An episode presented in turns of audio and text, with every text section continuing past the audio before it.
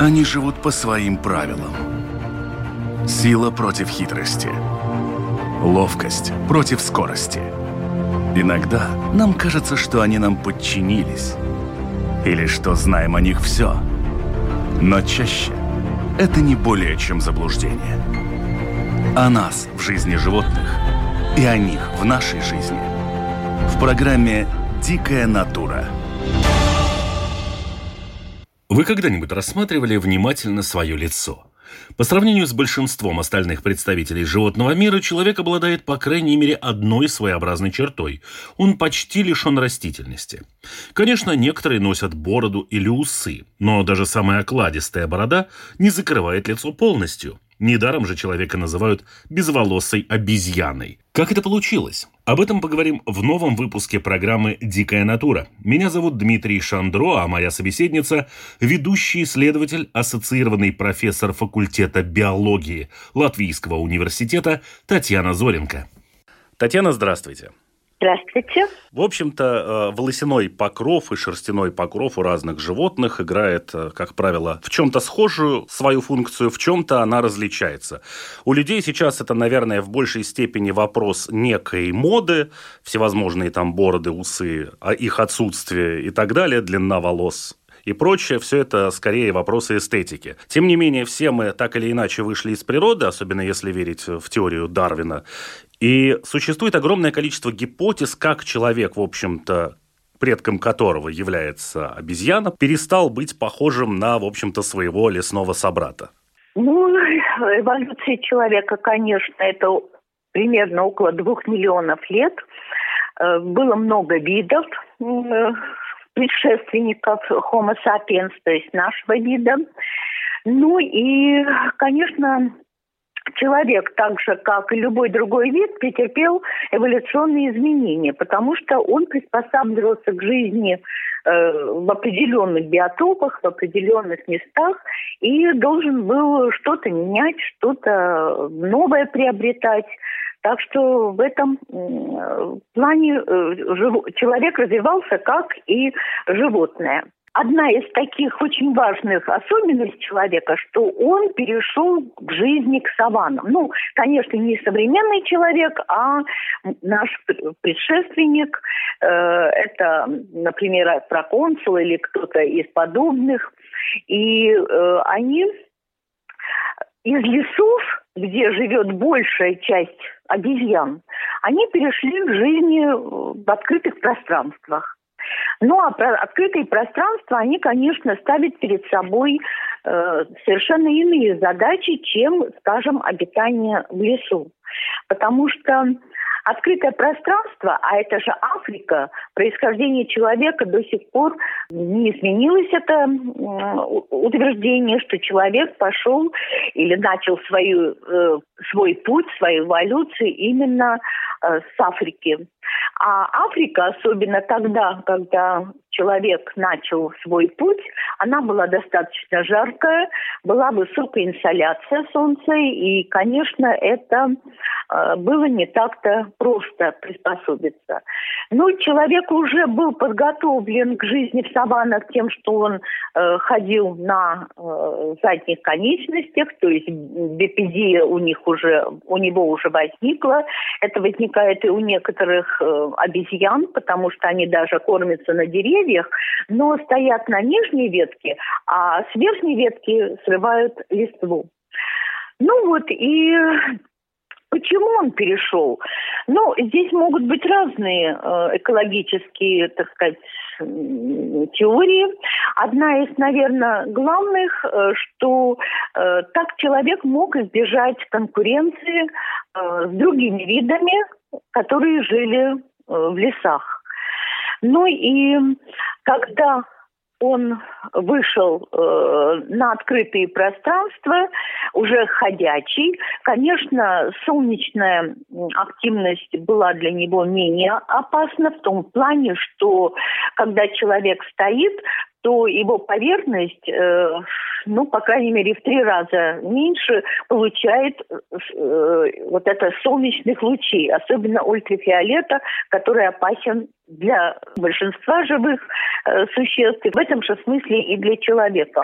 это опасно. Почему вдруг следующий этап или один из этапов стал именно потеря волосяного покрова, э, Тут тоже существуют разные взгляды. Ну, пожалуй, наиболее убедительным взглядом является, или гипотезой является то, что человек стал очень подвижным, и у него появилось много видов деятельности. Потому что, естественно, возникает вопрос, и у э, нашего слушателя может быть вопрос, почему, скажем, другие животные, те же антилопы или лев может на солнце находиться достаточно долго, а вот человек на солнце долго быть э, не может. У него это может быть закончиться и солнечным ударом, могут быть всякие сердечные проблемы. Ну, то есть это достаточно э, проблематично для него. А человеку пришлось очень много двигаться. Он должен был уже начинать, довольно рано это появилось, когда человек или предшественник современного человека стал использовать орудия труда. Он много энергии тратил на то, чтобы э, передвигаться в поисках пищи. Это стали какие-то э, противоборства между отдельными стадами или племенами людей. И поэтому человек много двигается по сравнению с теми же антилопами и с теми же львами. У них, конечно, может быть такой э, марафон короткий, но это короткий. Это в течение, там, скажем, десятка или нескольких десятков десятков минут. А человеку нужно было быть активным э, в течение дня. И вот эта активность по-видимому, заставило его находить способы, как эм, ну, свою терморегуляцию улучшить, так скажем. Потому что солнце никуда не делось, и все это осталось э, очень опасным для человека, и э, возникновение того, что шерстный покров, э, может быть, исчезнет. Кстати, потеря шерстного покрова – это не только человеческая особенность, а есть достаточно немало животных, которые тоже в эволюционном плане в ходе эволюции потеряли э, свой шерстный покров. Это, допустим, гипопотамы, э, это киты, это слоны, это землекопы, которые вообще шерстного покрова не имеют. Потом селекционерам удалось вывести кошек, собак, крыс, мышей, которые лишены шерсти. То есть есть э, не, один, а несколько генов, которые отвечают за э, вот этот э, шерстный или волосяной покров. Поэтому человек был одним из тех, кто тоже выбирает эту стратегию. Ну и э, вторая особенность, если есть шерсть, то затруднено испарение жидкости, то есть не могут работать э, потовые железы. Поэтому, чтобы потовые железы начали работать и тем самым регулировали температуру тела человека, и особенно, что было важно, охлаждали его мозг, потому что, как говорят, э, голова должна быть в холоде, а ноги в тепле, да, то есть голова должна иметь э, ну, пониженную температуру, чтобы она могла ну, нормально э, функционировать. У человека возникло, э, даже увеличилось количество потовых желез, которые помогают поддерживать терморегуляцию тела, даже если он совершает э, сложные движения, бег, например, э, или охота, которая возникает, э, такая коллективная охота. Поэтому этому было очень большое значение придано, видимо, в эволюционном плане.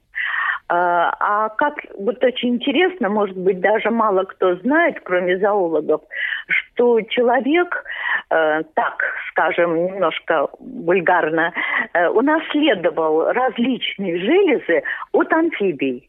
Потому что у рептилий и у птиц практически желез нету. Зато у человека и у млекопитающих желез очень много. Это не только потовые, это и э, жировые, это и пахучие железы, которые связаны с выделением феромонов. Поэтому э, вот такое очень старинное приобретение, древнее приобретение вот этих особенностей. Но именно у млекопитающих они приобрели особую функцию. А человек даже смог приспособить потовые железы для того, чтобы выжить совершенно необычных условиях. А ведь в природе среди животных, ну, кроме, наверное, еще приматов, практически никто из животных-то и не потеет. Там совершенно другая терморегуляция, если я не прав, поправьте меня. Но у тех же зебр, например, все очень сильно заточено на охлаждение мозга, и у нее нет вот этой опасности получить то, что мы называем солнечным или тепловым ударом, когда все побелело и человек упал. Да, конечно. Но это особенность вот антилоп. Кстати, у других животных этого нету. Ну, у животных, вообще у млекопитающих потовые железы есть. И, наверное, это каждый человек почти знает, что у кошки и у собаки в жаркое время э, лапки, подушечки становятся влажными то есть идет испарение. Потом собаки вытаскивают язык, э, вываливают из пасти. Это тоже дает. Ну, там, конечно, не потовые железы, но, тем не менее, тоже помогает тому же самому. Потом ушные раковины с внутренней стороны, они тоже обычно не без волос, и поэтому там тоже имеется возможность э, испарять. Но тут у нас главное это слон, я так понимаю, что касается охлаждения ушными раковинами. Ну, любыми поверхностями, у которых нету волос, так скажем. Хотя и между волосами тоже есть э, потовые железы, но они не могут так работать, да, так действовать, как это у человека. Потому что еще если бы, допустим, э, шер, покрытое шерстью животное потело, то его шерсть намокала бы. И это тоже давало бы не очень такой хороший эффект. А вот это тоже, кстати, одна из гипотез, почему, в общем-то, люди избавились от шерсти, что, мол, вот это вот потоотделение, которое позволяло, испаряя влагу, охлаждать какие-то участки кожи, но, в общем-то, значительно более эффективно при отсутствии мокрой шерсти. Да, да, конечно, это тоже вот э, такой момент. И тут, видимо, много факторов, которые были направлены в одну цель. И в результате вот выработалась достаточно хорошая терморегуляция. Хотя мы знаем, что человеку все равно комфортно только при определенных температурах и в определенных границах температур. И трудно люди переносят высокую жару. Мы знаем, как люди жалуются в летнюю жару, э, что им тяжело. И также и в холод, потому что тогда уже поддержание э, терморегуляции э, выработки тепла на поддержание температуры тела, это тоже очень ну, некомфортно, да, поэтому мы не любим, когда переходит некий рубеж э, внешняя среда по температуре. Так что это важно очень. Я видел одну из гипотез, которую, ну, я бы условно назвал спекулятивной. То есть э, она звучит так, что вот это вот э, избавление от волос на самом деле в какой-то степени, особенно оно было присуще э, тем же женщинам, ну и, в общем-то, молодым очень сильно обезьянам, если мы будем немножко человека с обезьянами сравнивать. И, мол, вот эти вот так выглядящий человек, он похож на детеныша обезьяны и вызывает большее желание заботы о себе. Да, это явление неотомии, когда как бы э, человек, или вернее, так скажем, это у животных было обнаружено, когда э, начинается размножение у организма, который внешне еще несет на себе э, ну, признаки более молодого животного. То есть как бы на личиночной стадии, например, аксолотль, да, который размножается, будучи не взрослым животным, а, так сказать, в определенной стадии своего развития. И сейчас предполагается, что это могло иметь э, значение, потому что женщины сначала, в первую очередь, они, если сохраняли черты э, более молодой девочки, то они э, ну, вызывали заботу о себе, то есть э, другим мужчинам хотелось заботиться о них, оказывать им какую-то помощь, э, потом даже, может быть, пищу, снабжать пищей, потому что выпрашивать недаром вот эти все подарки, цветы, конфеты, вот этот вот букет при ухаживании, он как раз это присутствует, да, здесь. Так что, э, возможно, нет и нет такого рода сыграла важную роль вообще в изменении облика. Не столько терморегуляции, сколько облика э, человека. И поэтому мы стали похожи больше как бы ну, на детенышей обезьян, так скажем, да, у которых и шерсти еще не так много, и они имеют пропорции своего лица иные, и у них так называемый образ ребенка, вот эти щечки, лобик, все это такое, что э, вызывает и у животных, и у человека желание ну, посюсюкать с этим ребенком или сказать ему какие-то ласковые слова. И, конечно, это забота. Это кормление, это мытье, комфорт, это все, что связано с уходом за ребенком. Поэтому неотынея, видимо, была такая большая функция отведена в эволюции э, человека.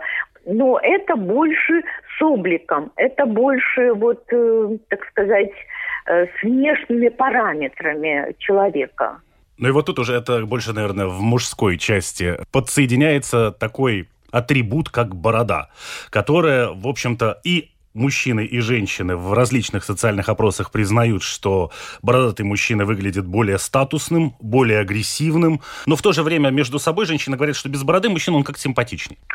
Да, тут подключается э, половой отбор, и поэтому э, сохранение волос на определенных частях тела и женщины, и мужчины, они, конечно, были связаны с определенными половыми функциями. Э, тут вы правы, что не всегда, даже у аборигенных народов, э, женщины э, признают, что борода вот очень украшает там мужчина. То есть безбородовый как бы нравится даже и больше. Но, вероятно, здесь имело значение отбор между одного пола индивидами. То есть повысить свой социальный статус стать более заметным, более сильным, по крайней мере, выглядеть. Были целые такие э, ритуалы, когда, которые сохранились, кстати, чуть ли не до нашего времени у некоторых народов, когда мужчина вот делит бороду на две части, и вот и он к ней прикасается, и это делается в социальном контексте социальном. Поэтому э, вот э, борода – это, скорее всего, какой-то социальный атрибут. Так же, как грива, допустим, у обезьян с гривой, да, или там у льва того же грива, да, который придает им мужские черты. Кроме того, кстати, у человека, у мужчины сохранились волосы еще и на плечах на плечах. И целый ряд ритуалов у Э, архаичных народов связан с тем, чтобы увеличить вот эту часть тела. И есть танцы, которые исполняют, ну, такие боевые танцы, которые исполняют мужчины, и они обязательно на плечи э, привязывают, ну, там, перья страуса или каких-то других птиц. И получается, он как будто бы по летах, только там будут вот эти перья. И такой человек тоже, если... Потому что не у всех африканцев бороды растут. Но вот этот атрибут, он дает им фактически э, придает такой же статус, как, скажем, борода у, у северных народов или белой расы. Вот. И поэтому это имело значение. И, кстати, вот этот атрибут перешел уже и в моду, и, э, ну, так скажем, э, культурный элемент. То есть, будучи сначала биологическим, а, кстати, у животных недаром и гривы, и вот всякие бороды есть, и волосы, больше шерсть на плечах, вот на спине, это все есть. И у человека в культурном плане, уже не в биологическом, а в культурном, возникают такие вещи, как э, скажем, эполеты или погоны э, военных э, людей военной профессии, да, то есть это придавало увеличение плеча.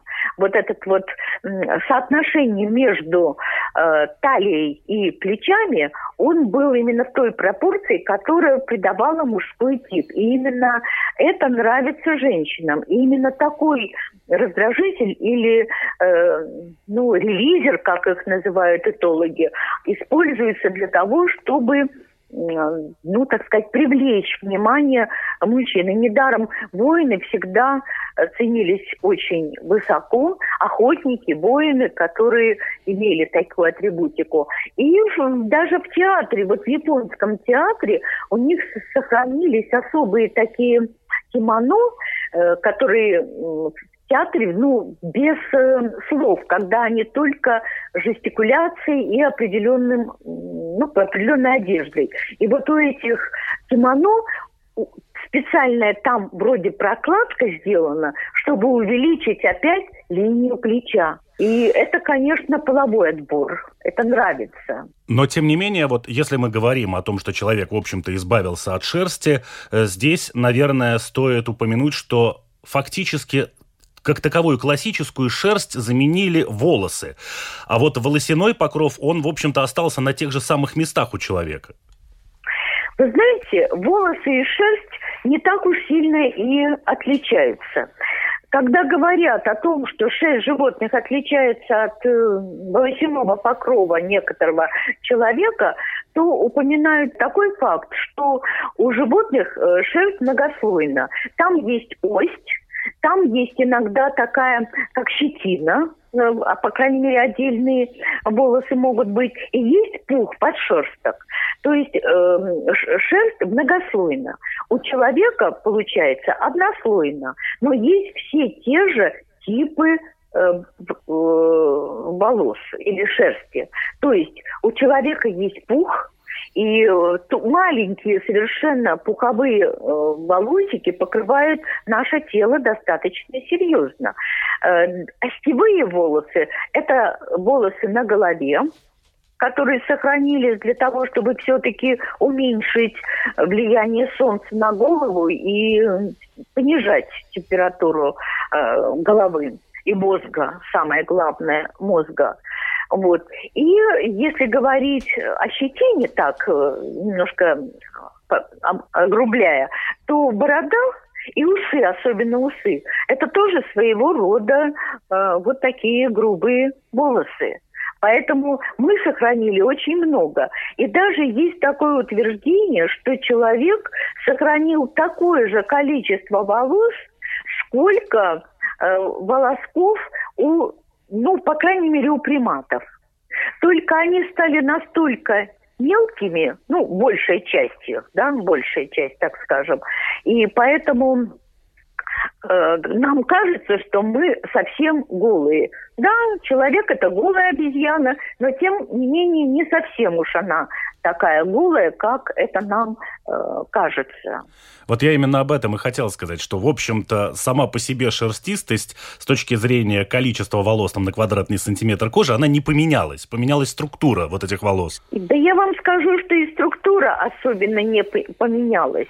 Э, просто если пухуть кошки, допустим, пуховые вот эти подшерстковые волоски, они там будут где-то 2 сантиметра, то у человека он будет 1 миллиметр или там полтора миллиметра, да, поэтому мы иногда смотрим и даже как бы не видим эти волоски, но есть э, больше у людей их, а есть меньше, э, это так. И вот еще один факт, который часто приводит, что волосы и шерсть отличны, или, ну, и функции их отличны, то, что сезонность исчезла. Если у животных все-таки, э, скажем, в нашем умеренном климате два раза в году происходит весной и осенью, когда животное переходит на летний мех или на, на зимний мех, более теплый или менее теплый. То тоже регулируя свою температуру.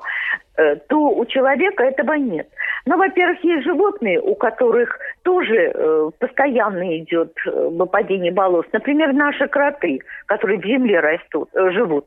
У них тоже происходит это в течение года. Потом у тропических животных тоже нет таких выраженных э, периодов сезонности.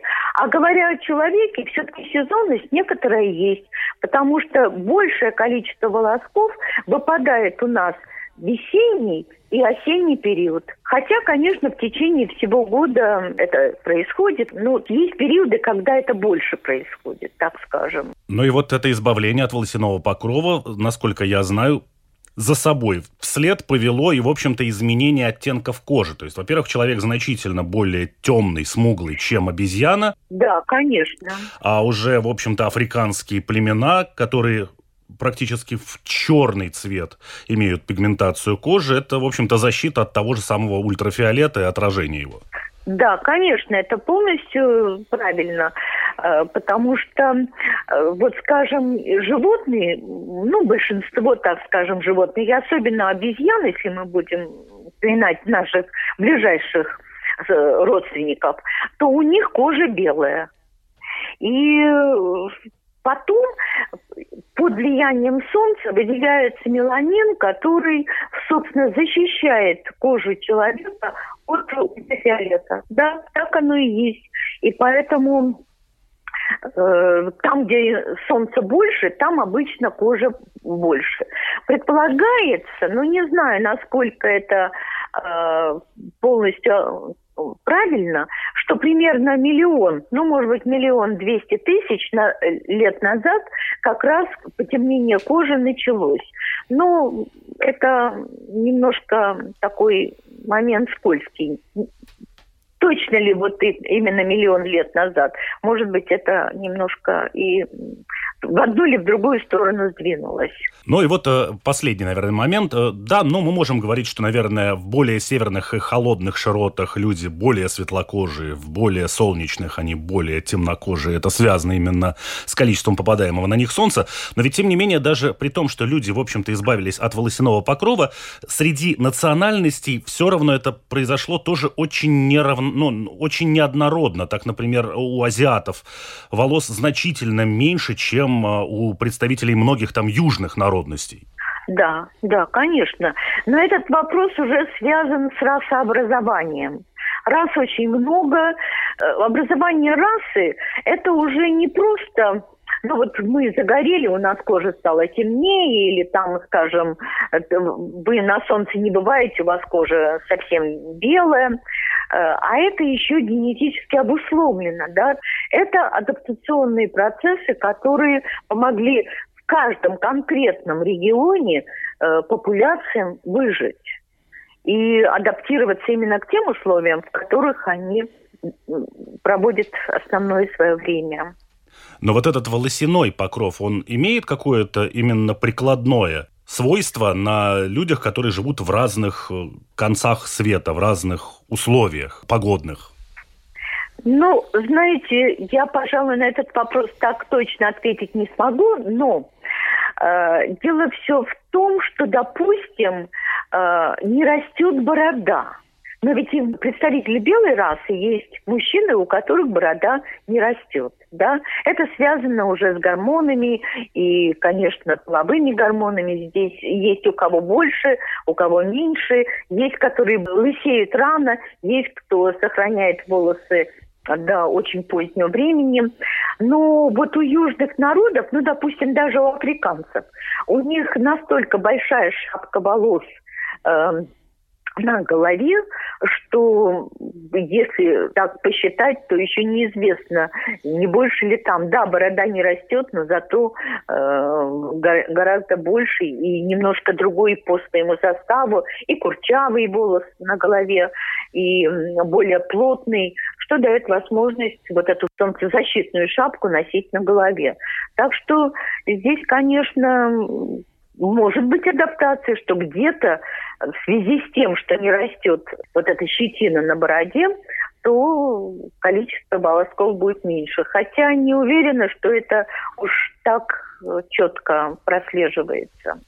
Но в любом случае, э, что мы можем, в общем-то, вынести из нашего сегодняшнего разговора, что человек, научившись ходить прямо, получил возможность выйти на те самые солнечные равнины, благодаря тому, что количество попадаемого на него солнца резко уменьшилось из-за того, что ну, сама площадь стоящего на двух ногах предмета, она меньше, чем у стоящего на четвереньках. Ну и дальше, в общем-то, в этих условиях погодных, как таковая шерсть стала уже не очень нужна, особенно ввиду развития такого терморегуляционного механизма, как потоотделение. Хочу еще только добавить, вот мы об этом не поговорили, что вот эта белая э, голая обезьяна в виде человека, да, она вынуждена была из-за своего э, вот такого типа э, терморегуляции жить возле источника воды, потому что по сравнению с другими животными человек очень страдает от э, отсутствия воды. Ну да, обезвоживание. Да, и поэтому все, все цивилизации жили где? Возле больших рек или поменьше рек, но всегда возле водоемов. Это очень важный ну, момент. Да, потому что, в общем-то, сейчас мы тоже все к этому привязаны, когда жаркая погода, все говорят, нужно обязательно там с собой нести воду, нужно обязательно пить, нужно обязательно пить, особенно в каких-то тропических странах или жарких очень странах. Да, конечно. Большое спасибо, Татьяна, за беседу. Хорошо. Спасибо вам тоже. До свидания. Всего доброго. До свидания. В завершении выпуска хочу напомнить, что программа «Дикая натура» выходит на волнах Латвийского радио 4 по понедельникам после 11-часового выпуска новостей. Повторы программы вы можете услышать во вторник ночью, а также в субботу днем. Все архивы программы можно найти на сайте Латвийского радио 4 в разделе «Дикая натура». Кроме того, все выпуски программ доступны на крупнейших подкаст-платформах. Ну а видео-версии, если они случаются, мы выкладываем на одноименный канал на Ютубе. В случае с Ютубом и подкаст-платформами не забудьте подписаться, и вы всегда будете в курсе актуальных выпусков «Дикой натуры». До новой встречи! Они живут по своим правилам. Сила против хитрости. Ловкость против скорости.